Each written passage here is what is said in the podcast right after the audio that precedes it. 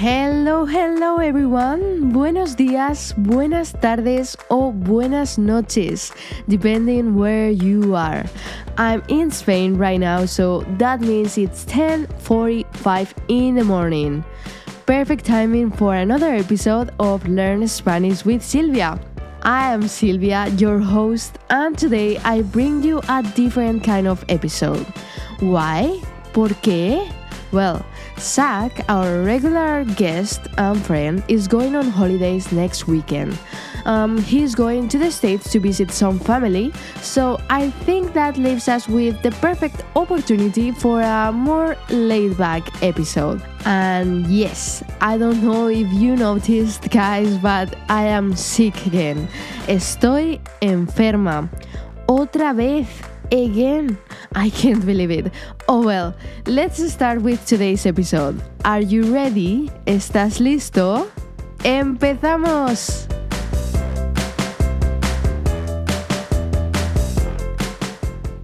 Hola chicos y chicas, ¿qué tal estáis? ¿Cómo estáis? Espero que estéis genial. Yo estoy muy bien. Today, we're going to immerse ourselves in the authentic Spanish experience at the bar or cafe. But before we dive in, let me share a little insight. In Spain, we're known for being very direct, and our version of politeness might sound a bit different.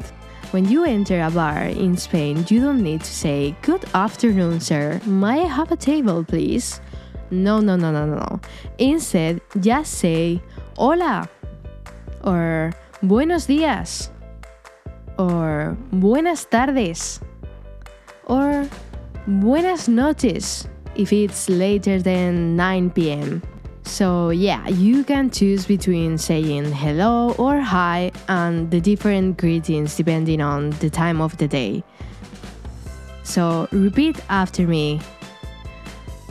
Buenos días.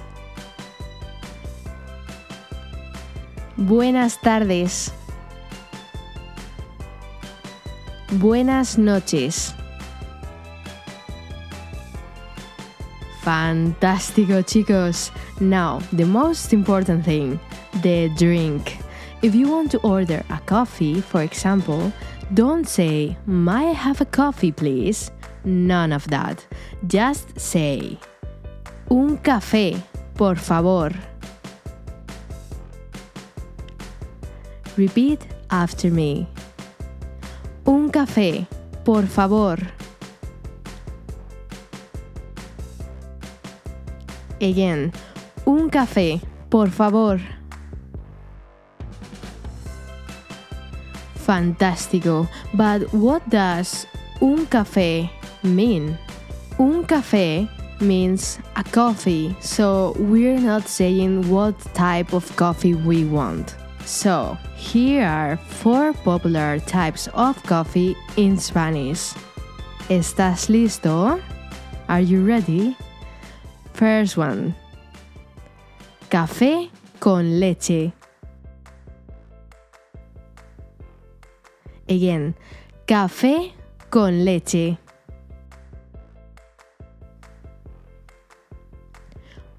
Café con leche, por favor.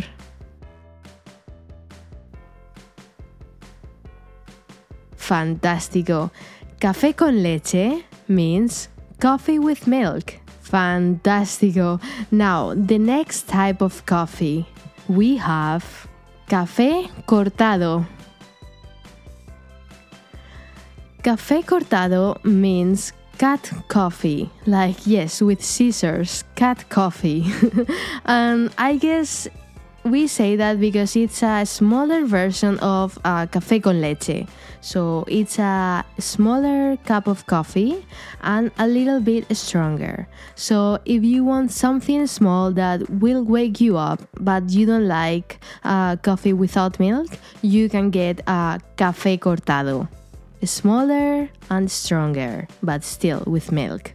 So repeat after me. Café cortado. Muy bien. And now the whole thing. Un café cortado, por favor. Again. Un café cortado, por favor.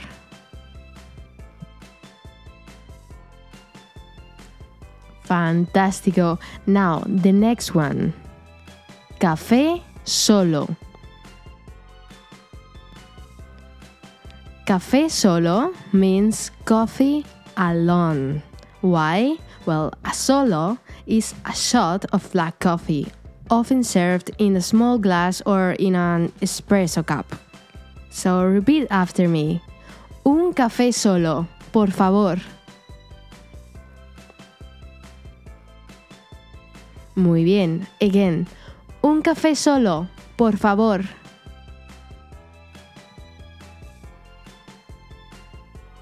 Fantástico. Now, another type of coffee would be café americano. Café americano means American coffee. So repeat after me. Un café americano, por favor. Muy bien. Again. Un café americano, por favor.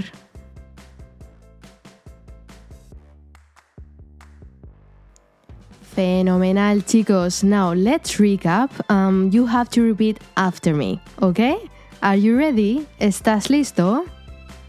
Café con leche.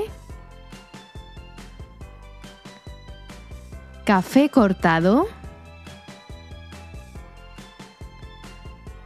Café solo. Y café americano. So remember, if you go to a bar or cafeteria in Spain, you would say, Un café con leche, por favor.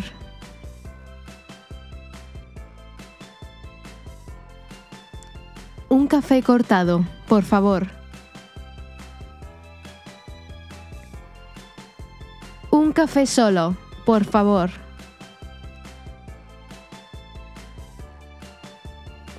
Ah. Un café americano, por favor. Fantástico! So now we know how to say the different types of coffee. But what about the milk? Because not everyone likes regular milk. So, the first type and most popular regular milk leche normal.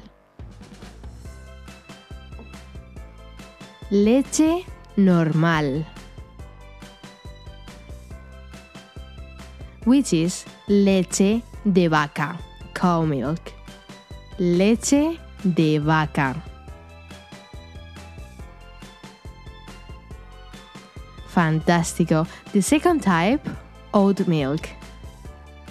Leche de avena. Leche de avena. Muy bien. And the third type, soy milk. Leche de soja. This one might be a little bit more difficult for you to pronounce. Leche de soja. Genial. Now, the whole sentence to tell the waiter. Con leche normal, por favor.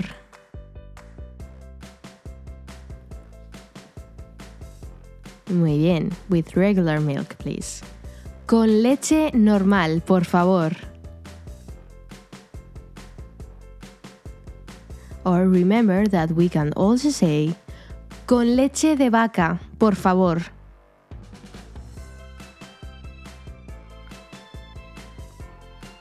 Again, con leche de vaca, por favor. Muy bien. The next one. Con leche de avena, por favor. Again. Con leche de avena, por favor. And the last one. Con leche de soja, por favor. Muy bien. Again. Con leche de soja. Por favor.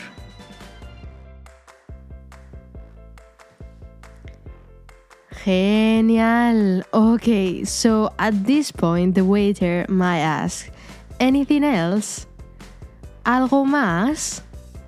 If we don't want anything else, we will say, nada más. Gracias. Repeat after me. Nada más. Gracias. And then, if we want to pay, we will say, ¿Me cobras? ¿Me cobras? Me cobras means to me you charge. Can you charge me? Can I pay? Again, repeat after me. ¿Me cobras? Muy bien. And you can pay with credit card, con tarjeta, or with cash, con efectivo. Again, con tarjeta or con efectivo. One last time. Con tarjeta. Con efectivo.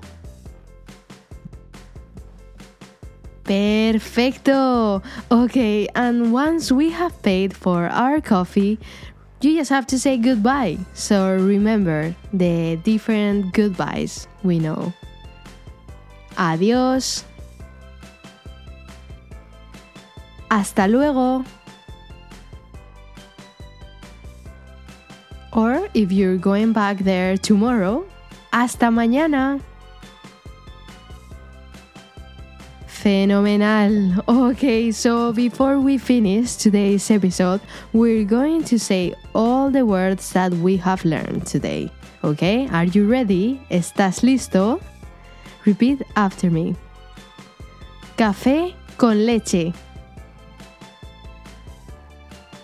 Café cortado. Café solo. Café americano. Café con leche normal. Café con leche de avena. Café con leche de soja.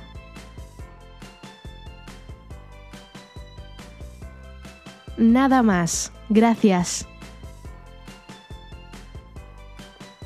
Nada más, gracias. ¿Me cobras? ¿Me cobras? Con tarjeta, por favor. Con efectivo, por favor. Adiós. Hasta luego. Hasta mañana.